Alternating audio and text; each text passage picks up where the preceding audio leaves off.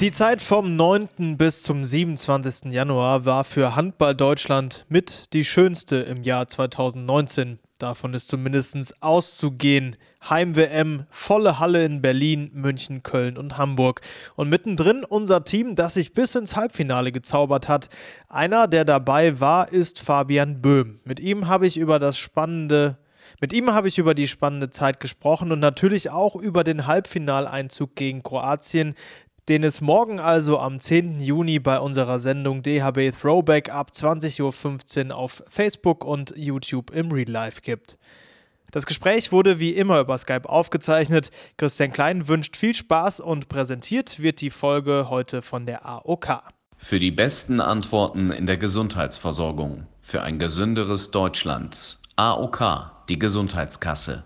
Ja, erste Frage wie immer natürlich auch an dich, äh, Böhmi. Wie geht's dir? Wie vertreibst du dir die Zeit?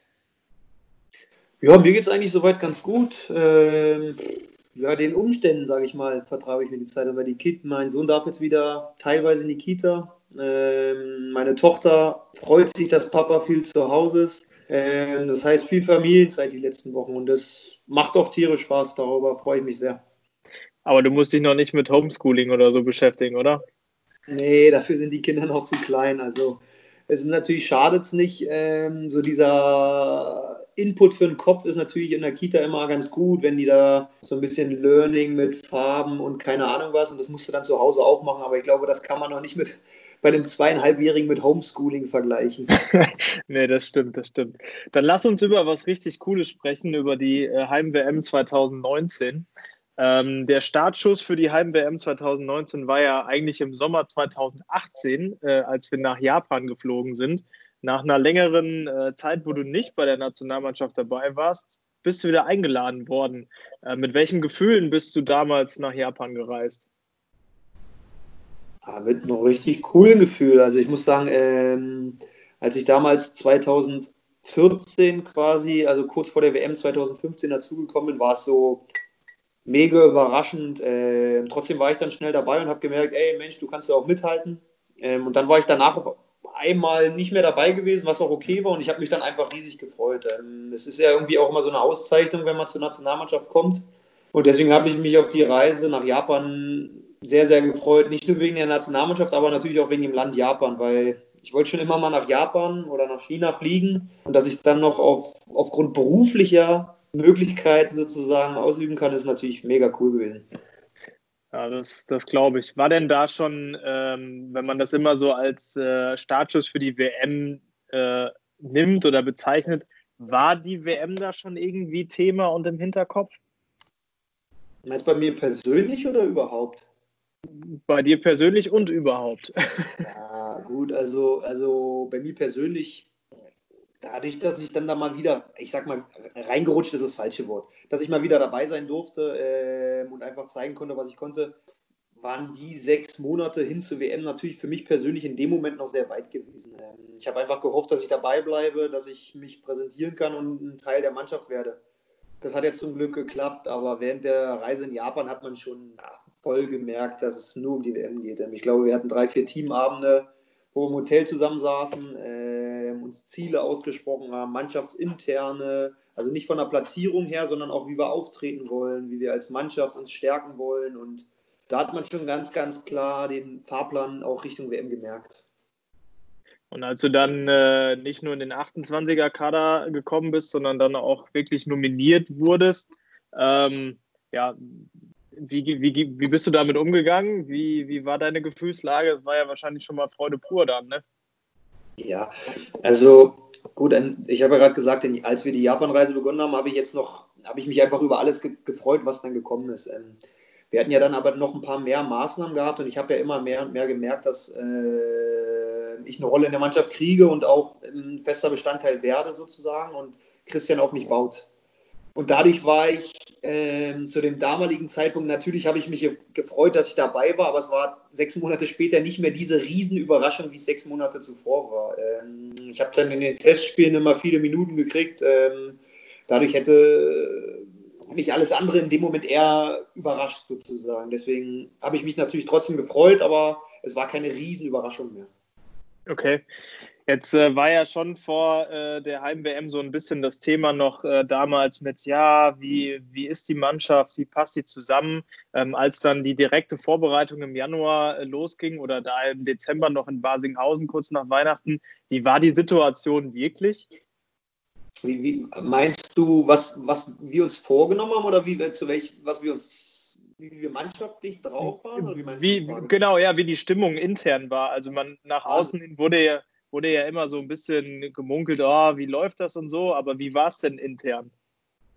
Also ich muss ganz ehrlich sagen, gut, ich habe ja die Zeit, wo viel negativ über die Stimmung der Mannschaft gesprochen wurde, gar nicht erlebt, weil ich bin gekommen und ich will jetzt nicht sagen, dass das an mir lag, aber es war eine Atmosphäre gewesen, alle haben hart trainiert, wir haben trotzdem mega viel gelacht, wir hatten super viel Spaß zusammen ähm, und alle hatten nur diese WM im Kopf. Alle wollten dort erfolgreich sein, alle wollten gut spielen, alle wollten, das haben sich auf die Spiele gefreut. Also von daher war es wirklich, ja, also ich hatte auch wirklich noch keinen Lagerkoller. Äh, das hat man ja normalerweise bei so einer, bei so einem Großturnier mit Vorbereitung, mit lang. Es, es war nicht der Fall. Ähm, es war wirklich eine super homogene Truppe. Alle haben sich gut miteinander verstanden.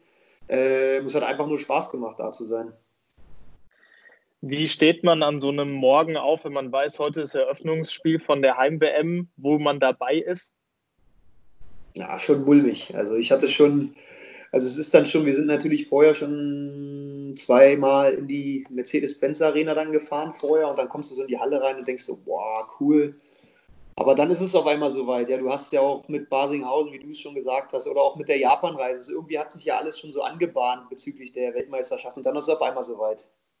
Dann stehst du da auf einmal und hast so ein Eröffnungsspiel gegen, gegen vermeintlich einen absoluten Underdog.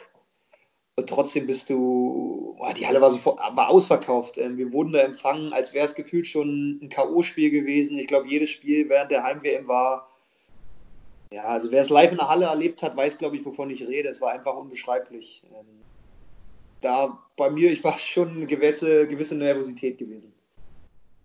Ja, und das als erfahrener Spieler, das ist ja eigentlich auch äh, echt ganz cool. Hat sich dann in Berlin da auch nochmal dann irgendwie so ein, so ein anderes Gefühl eingestellt? Ich meine, die Vorrunde ist jetzt nicht so, wenn man es äh, betrachtet, gar nicht mal so optimal gelaufen. Unentschieden gegen Russland, dann unentschieden gegen äh, Frankreich. Aber wann habt ihr gemerkt, so, boah, bei uns läuft es aber doch eigentlich relativ gut? Oder habt ihr das gar nicht so gesehen, diese Unentschieden als Rückschläge? Nee. nee. Also ich muss ganz ehrlich sagen, äh, natürlich vor dem ersten Spiel gegen Japan, ähm, gut, das Japan-Spiel konnte man in dem Fall jetzt nicht überbewerten. Ich glaube, das zweite Spiel war dann direkt gegen Brasilien. Genau. Äh, das erste war gegen Korea. Ach, Korea, genau, nicht Japan, genau, stimmt. Ähm, ja, ich muss ganz ehrlich sagen, nach dem ersten Spiel. Wir haben die Halle gemerkt, wir haben gemerkt, was das mit uns als Mannschaft macht, was das mit jedem Einzelnen macht und also ich wusste ganz ehrlich, nachdem wir auch in der Vorrunde gegen Frankreich gespielt haben, boah, hier ist alles möglich. Ich finde, wir haben gegen die Franzosen ein super Vorrundenspiel gemacht. Wir haben über weite Strecken das Spiel sogar unter Kontrolle, wenn nicht sogar dominiert gehabt. Ja, natürlich schüttelst du so eine Mannschaft nicht ab und finde ich an, in der Schlussphase ein bisschen unglücklich eigentlich einen Unentschieden gemacht. Ähm, und gegen die Russen, ja, weiß ich nicht, äh, waren auch keine schlechte Mannschaft, hatten einen guten Tag gehabt. Wir waren nicht am Maximum. Und trotzdem finde ich, haben wir eine gute Vorrunde gespielt. Wir sind ein absolut super Gefühl nach Köln gefahren äh, und haben auch sofort gemerkt, dass bei dem Turnier was möglich ist. Was es dann ja auch war. Äh, vor allen Dingen, weil äh, euch Brasilien ja dann auch nochmal Schützenhilfe äh, gegeben ja. hat äh, gegen die Kroaten. Habt ihr das Spiel eigentlich irgendwie alle zusammen geguckt oder wart ihr in der Halle? Nee, also ja, man, man muss immer ganz ehrlich sagen, bei so einem Turnier, du bist aufgrund der Vorbereitung, aufgrund der vielen Videostudium, die du auch alleine zur Gegnervorbereitung hast, bist du das Handballschauen ähm, auch überdrüssig manchmal. Also ich hätte ja selber auch immer, wo ich noch nicht bei diesen Turnieren dabei war, immer so gedacht, oh toll, spielst du abends selber ein Länderspiel und dann guckst du danach noch eins und morgen am freien Tag auch. Nee, also so ist das nicht. Ähm, du guckst es dir natürlich ein bisschen auf dem Hotel an, aber du erfolgst, verfolgst die Ergebnisse mehr so auf dem Handy, auf dem Telefon und das, das wurde bei uns schon gemacht, aber wir haben es nicht geguckt. Okay. Ja, aber es war trotzdem eine sehr gute Schützenhilfe. Und dann hattet ihr ähm, ja die Chance gegen Kroatien, das Spiel zeigen wir ja morgen Abend auf Facebook dann nochmal live, die Chance schon vorzeitig ins Halbfinale äh, einzuziehen. Man sagt ja immer so als Mannschaft, ja, da denken wir noch nicht dran, wir gucken von Spiel zu Spiel. Das stimmt aber nicht, oder? Nee, nee, also wenn man es mal ganz ehrlich betrachtet, natürlich, es war ja eine Hauptrunde. Ähm, das hieß, wir hatten danach noch ein Spiel, aber es war ein Viertelfinale. Es, es war ein absolutes K.O.-Spiel gewesen. Es hätte auch unserer Genickbruch sein können. Ähm, und wir wussten einfach, wenn wir das Spiel gewinnen, dann, dann ist das Ding durch. Dann spielt das Spiel gegen Spanien keine Rolle mehr. Die Spanier hatten ja auch noch eine Chance gehabt dadurch. So war das Ding eigentlich dann durch gewesen. Und boah, ich glaube, von der Spannung her, von der Anspannung her, von der Elektrizität in der Halle habe ich, glaube ich, noch nie ein besseres Spiel in meinem Leben gehabt. Ähm, also, was, was, was, wir sind, glaube ich, zur Erwärmung reingekommen, gegen Kroatien in die Halle. Boah, du konntest dich in der Erwärmung nicht unterhalten. Du hast die Nationalhymne von, keine Ahnung, gefühlten 50.000 Menschen da schreien gehört. Ähm, jedes Tor, äh, man wollte sich gefühlt das Trikot zerreißen. Also es war wirklich super emotional gewesen, ähm, ansteckend ähm, und hat riesig Spaß gemacht. Gibt es noch irgendeine Szene, die dir da besonders im, im Kopf geblieben ist? Irgendeine Spielszene oder so, wo du direkt dran denken musst? Ja, du denkst schon zu ja, lange nach. Okay. ja, also ich muss, gut, ich, ich kann mich nur an zwei Tore von Fabian wieder erinnern. Ich glaube, das war, der eine war in der zweiten Halbzeit und der andere, oder waren sogar beide, ich weiß es gar nicht. Das waren zwei Würfe in Zeitspiel, gefühlt im Rückwärtsspringen von elf Meter, zweimal gegen Chego in Winkel, wo ich gedacht habe, boah, wenn jetzt so eine Bälle auch noch reinfliegen, dann ist natürlich, äh, ich weiß nur, dass Fabi in dem Spiel überragend war. Äh, ich muss auch wirklich sagen, hätte ich mir nicht manche Spiele im Nachhinein nochmal angeguckt, kann ich mich an ganz, ganz wenige Szenen so während der WM erinnern, weil man einfach wirklich wie auf so einer Euphoriewelle geschwommen ist. Ist das äh, immer bei dir oder war das jetzt bei dem Turnier irgendwie besonders stark, dass du dich nicht mehr daran erinnern kannst, weil so viel auf dich eingeprasselt ist? Ja, also bei dem Turnier war es schon besonders. Also es ist schon, natürlich hat man es ja bei jedem Turnier, weil man ja auch wirklich dann mit diesem Zwei-Tage-Rhythmus auch an Aktionen und Szenen teilweise überhäuft wird sozusagen. Ja. Trotzdem war es da natürlich so, wir sind ja da als Mannschaft komplett abgeschottet gewesen. Wir haben ja wirklich da auch sehr, sehr viel Ruhe an den freien Tagen gehabt. Ähm, trotz der medialen Aufmerksamkeit, die wir in dem Zeitraum hatten, ähm, hatten wir wirklich unsere Freiräume.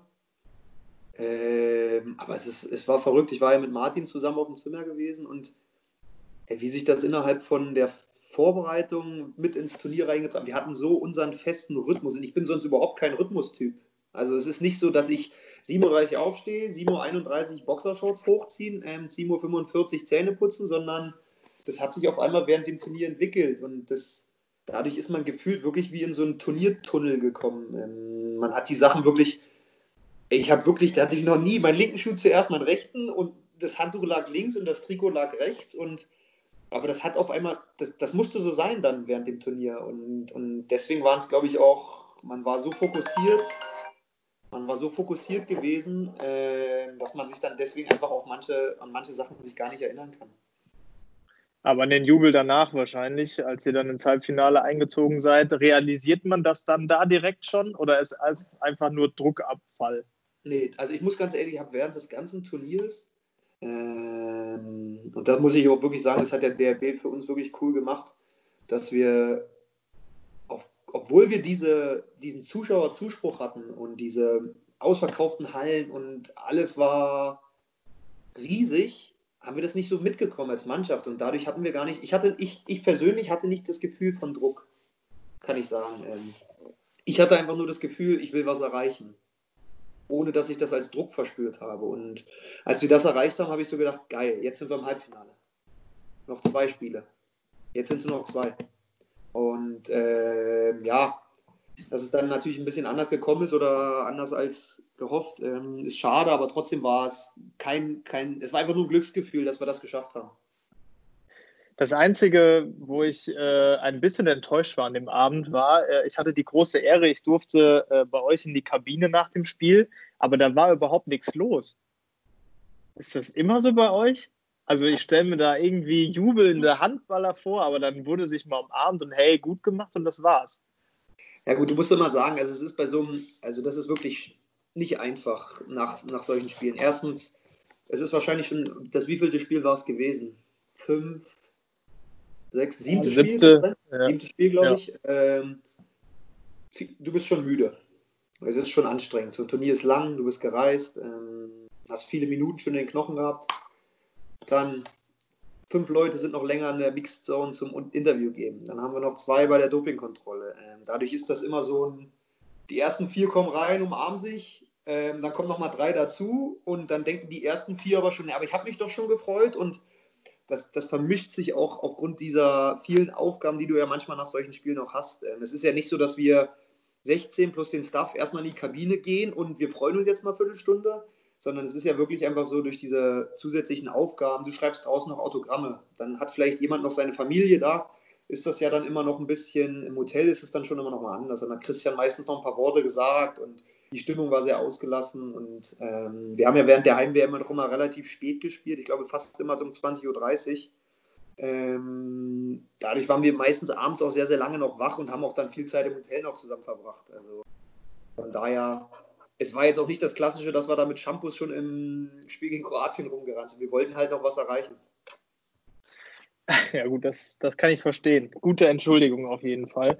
ähm, ja, dann ähm, das Spanien-Spiel klammern wir mal aus. Dann gab es noch zwei Spiele, wo es äh, nicht äh, so gut funktioniert hat. Halbfinale Norwegen und Spiel um Platz 3.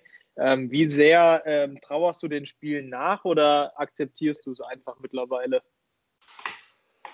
Ja, gut, es ist ja immer irgendwie was von beiden, finde ich. Also es ist natürlich schon, äh, man trauert der ganzen WM in dem Sinne nicht nach, aber ich finde, wie das ganze Turnier verlaufen ist, äh, wie wir als Mannschaft aufgetreten sind, was wir auch als Mannschaft verkörpert haben, ist der Ausgang des Turniers einfach schade. Ähm, das ist eigentlich das, was ich, was ich wirklich nachtrauere. Ähm, man muss sagen, im Norwegen-Spiel finde ich, ähm, wurde halt von Anfang an eine Linie vor den Schiedsrichtern ähm, umgesetzt, sozusagen, die nicht zu unseren Gunsten war. Wir waren ja das ganze Turnier eine sehr, sehr aggressive 6-0 mit, äh, mit Peke und Bambam und ähm, da haben sie halt schnell gesagt, das wollen wir heute nicht machen. Dadurch hatten wir gegen die Norweger über weite Strecken Probleme, weil sie spielerisch und dadurch sehr viel in ihre Geschwindigkeit gekommen sind.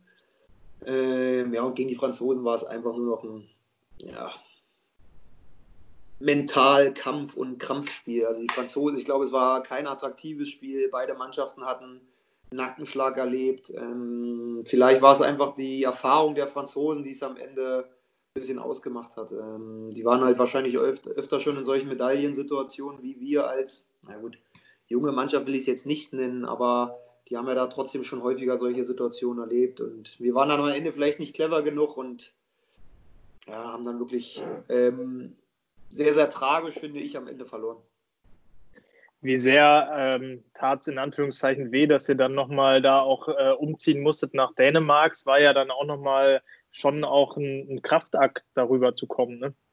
Ja gut, geplant nach Dänemark war es ja sowieso. Also das Finale hätten wir ja sonst auch in Dänemark gespielt. Von daher war das eigentlich grundsätzlich nicht das Problem, aber es war dann schon irgendwie, ja gut, ähm, eine merkwürdige Atmosphäre, muss man ganz ehrlich sagen. Wir waren vorher in Deutschland immer äh, alleine in einem Hotel. Auf einmal sitzt du im Frühstücksraum mit sieben, acht Mannschaften, weil da waren ja auch noch Platzierungsspiele in Dänemark gewesen. Ähm, ja, es hat dann so ein bisschen diesen Spannungscharakter, finde ich, also insgesamt verloren gehabt, finde ich, weil es das nicht verdient hatte, weil ich finde, es ging immer noch um eine Bronzemedaille. Äh, aber trotzdem war die Reise jetzt nach Dänemark nicht, nicht schlimm gewesen. Wir haben uns dann, wir wollten unbedingt diese Medaille und haben uns, haben uns leider nicht belohnt. Du hast mal hinterher in einem Gespräch gesagt, was ich mitgelauscht habe, ähm, dass du es sehr schwer gefunden hast, äh, dich nach der WM ähm, das Ganze zu verarbeiten und dich äh, zum Beispiel auch in deinem Verein ähm, wieder auf den richtigen Handball zu konzentrieren. Äh, so in der Art hast du es gesagt. Ähm, wie schwer war das äh, für dich äh, aus diesem oder ja, dieses ganze Erlebte zu verarbeiten? Naja, also, also zu verarbeiten ist es ja, hast du ja eigentlich gar keine Chance. Also muss man ja mal ehrlich sein. Also ich glaube, ich habe vier Tage, fünf Tage später nach dem Spiel um Platz drei, also drei Tage nach Spiel um Platz 3 habe ich es erstmal wieder trainiert mit der Mannschaft in Hannover. Und ich glaube, sechs Tage danach habe ich, haben wir wieder gespielt. Ähm, dadurch ist die Verarbeitungszeit ja sowieso begrenzt, das muss man ja mal ganz ehrlich sein. Ähm, du hast eine WM, die nicht nur körperlich, sondern auch mental einfach alles abverlangt, muss man ganz ehrlich sagen. Ähm, du musst bei jedem Länderspiel voll dabei sein. Und dann kommst du auf einmal nach Hause und so, zack, jetzt geht's mal weiter. Morgen gehst du wieder zu Rewe einkaufen und du bist auf einmal, äh, bringst deinen Sohn in die Kita und musst aber wieder Bundesliga, also oder spielst wieder Bundesliga. Und äh, ich finde, das war in, im ersten Moment gar nicht so einfach gewesen, weil es wirklich ein sehr, sehr emotionales Turnier gewesen war. Ich glaube, viele von uns haben da sehr, sehr, oder alle von uns haben alles reingelegt mental, emotional und dadurch war es für mich zum Anfang nach dem Turnier direkt nicht, nicht einfach voll 100% da zu sein. Ähm, nicht diese sportliche Komponente, da ist es nicht, nicht so schwer einfach da zu sein. Das heißt, hoch und runter kann ich immer schnell rennen. Aber auf dem Niveau, auf dem wir uns bewegen, geht ja einfach auch vieles im Kopf. Ähm, man muss vom Kopf her voll fokussiert sein, man muss wissen, was man machen möchte, wie reagiert jemand und das ist mir die ersten zwei, drei Wochen nach der WM gar nicht so einfach gefallen. Böhmi, vielen Dank. Äh, Zeit ist schon vollgelaufen. Du als alter Professor redest immer so viel. ich wünsche dir auf jeden Fall äh, viel Spaß schon mal morgen bei, bei unserer äh, Sendung DHB Throwback. Äh, viel Spaß mit äh, Deutschland, Kroatien und äh, dann hoffen wir, sehen wir uns irgendwann in der Halle wieder. Ja, das freut mich auch. Mach's gut. Spannende Einblicke in die Psyche eines Spielers während solch eines Turniers. Da hat selbst ein Handballer manchmal keine Lust mehr auf Handball. Das ist auch eine sehr schöne Erkenntnis. Das war's mit der aktuellen Folge und nicht vergessen, DHB Throwback morgen Abend ab 20.15 Uhr bei Facebook und YouTube mit Deutschland gegen Kroatien. Christian Klein sagt Tschüss bis zur nächsten Ausgabe von Wir, ihr alle und bis dahin bleibt weiterhin gesund.